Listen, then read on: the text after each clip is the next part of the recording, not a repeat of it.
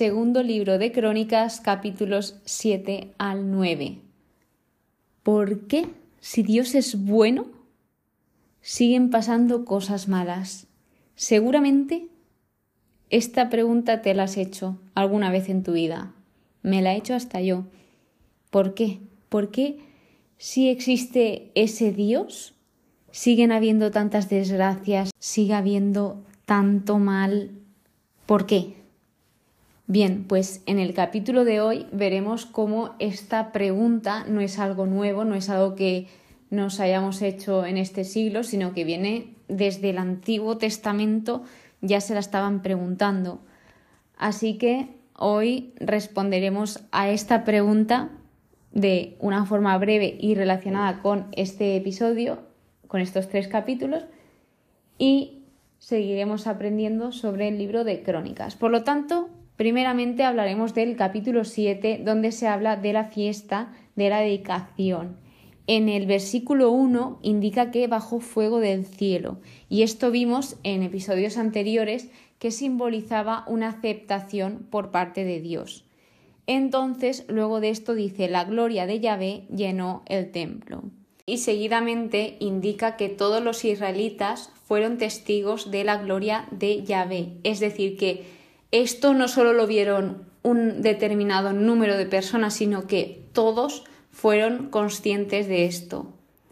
Así que otra de las cosas por las que se le nombra aquí a Dios es que todo esto lo hacen porque es bueno y porque es eterna su misericordia. Y esto de es eterna su misericordia lo remarca tanto en este versículo 3 como en el 6. Es decir, que remarcan la importancia de la misericordia de Dios.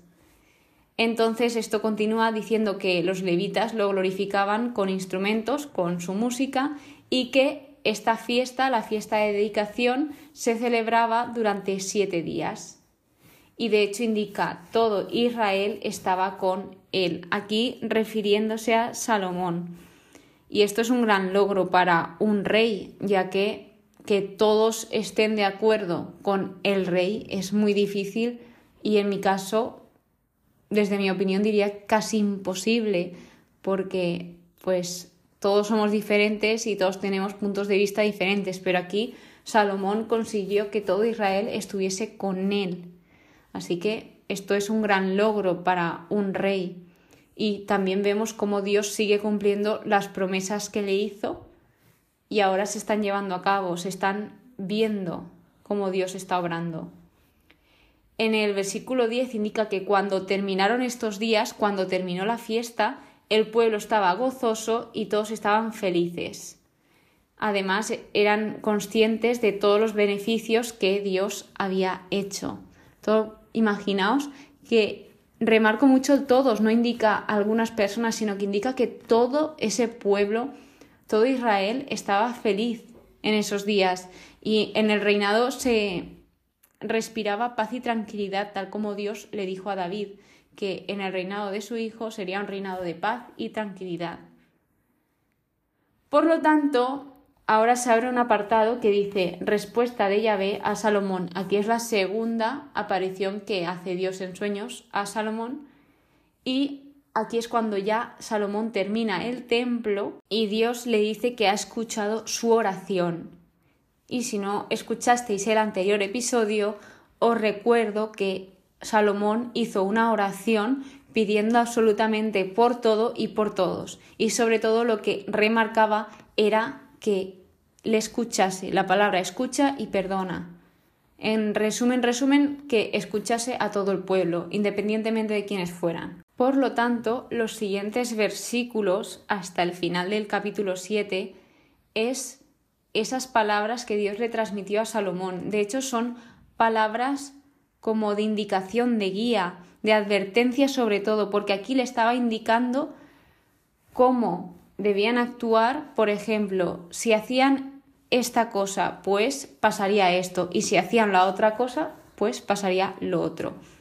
Entonces, resumiendo, entre los versículos 14 y 15, de lo que extraemos aquí es que no era suficiente convertir el corazón a Dios, sino que también lo que se debía hacer era convertir la vida a Dios.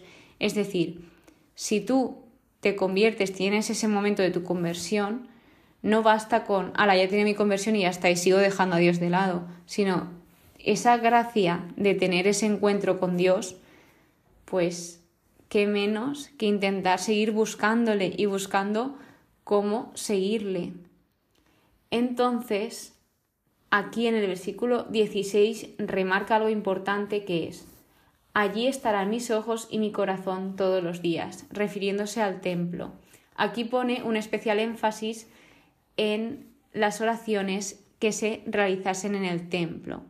Aquí también me recuerda mucho la pregunta típica de ¿por qué ir a misa si Dios está en todos lados? Y sí, es verdad, es verdad, Dios está en todos los lados. Ahí se tiene toda la razón del mundo.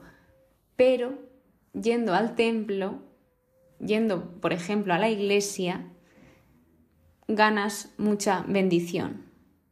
O sea, el ir a la iglesia no es solo ir a la casa de Dios, sino allí tú vas a recibir muchas bendiciones.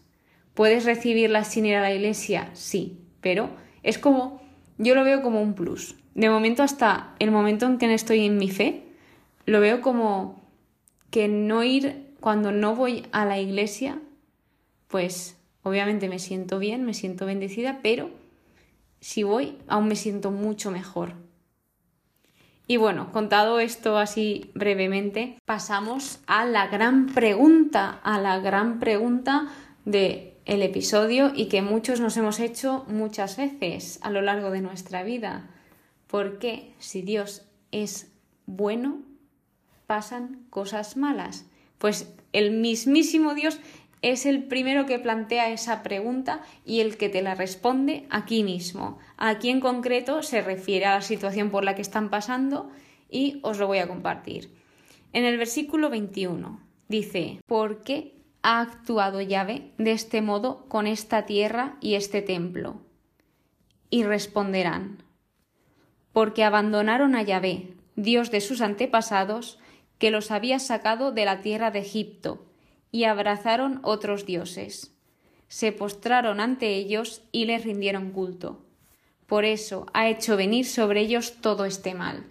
Esto no quiere decir que fuese a pasar, simplemente os he extraído un fragmento de texto donde Dios les indicaba qué pasaba si no seguían esa ley, esos mandamientos. Entonces, ¿cómo os puedo explicar esto en mi caso, lo que yo entiendo hasta el día de hoy.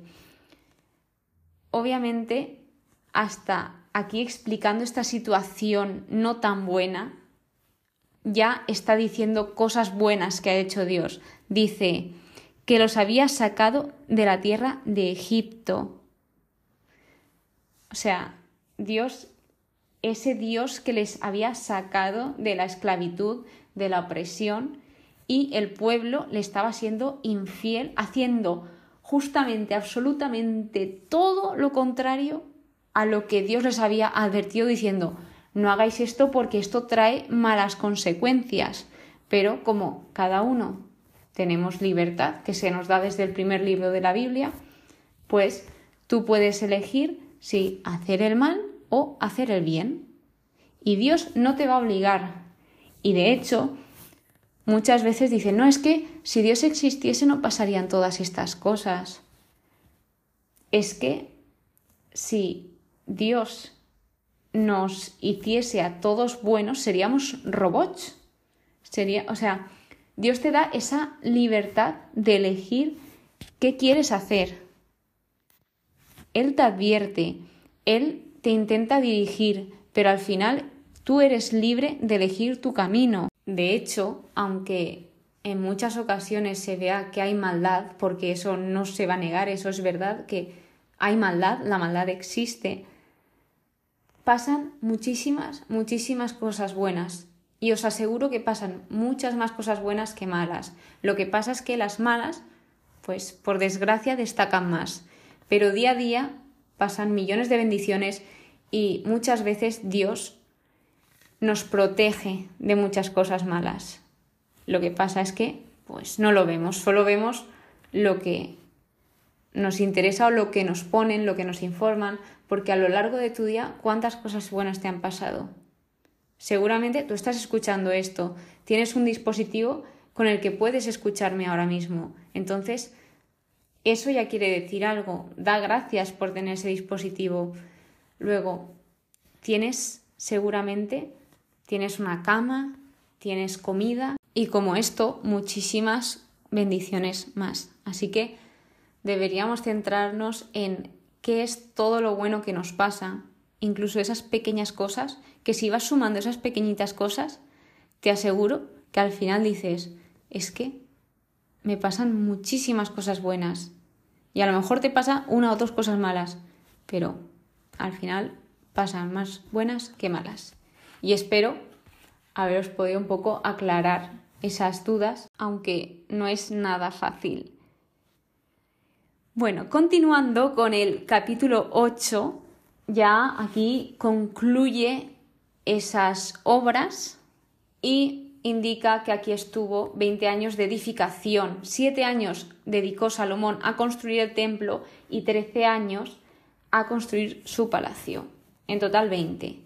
¿Y qué indica en estos versículos? Que reconstruyó, reedificó y construyó. Aquí se ve esa ambición que tiene Salomón como constructor y de hecho habla en primera persona, así que eso quiere decir que Salomón dedicó gran parte de sus primeros años de reinado a la construcción y a trabajar, a trabajar muchísimo. Pasando al capítulo 9, el último capítulo de hoy, es la gloria de Salomón, que aquí es cuando va la reina de Sabá, que era una gran reina, a oír la sabiduría de Salomón, porque le habían hablado mucho de él, entonces ella tenía esa curiosidad, esa intriga de decir, tendré que ir a conocer a ver si es verdad todo esto que cuentan de él.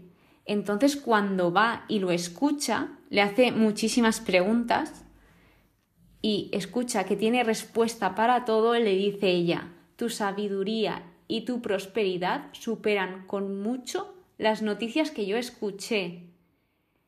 Es decir, que a ella le habían dicho cómo era Salomón, pero es que no tenía nada que ver con lo que luego fue. O sea, ella alucinó. Y luego ella misma reconoce quién es Yahvé, quién es Dios. Ella, por lo que veo aquí, no seguía a Dios, a Yahvé, pero sí que reconoció esa grandeza de Dios. De hecho, hasta ella misma dijo, por el amor eterno de Yahvé a Israel. Es que esto es muy fuerte, de que muchas veces personas que no son creyentes nos sorprenden y de hecho nos transmiten unas palabras con muchísimo valor sobre Dios. Y aquí es cuando más alucinas porque de personas creyentes es como lo normal, pero de no creyentes es como wow. O sea, qué alucinante y cuánto admiro estas cosas. Por lo tanto, os comparto el versículo 22 y 23 que dicen, el rey Salomón sobrepujó a todos los reyes de la tierra en riqueza y sabiduría. Y luego, en el versículo 23, indica como que todos querían ir a verlo en persona, a escucharlo. ¿Y para qué? Para, sobre todo, escuchar la sabiduría con la que Dios había dotado su mente. O sea, es una locura todas las personas que querían estar ahí presentes y comprobar que eso era verdad. Así pues, este capítulo termina con la muerte de Salomón.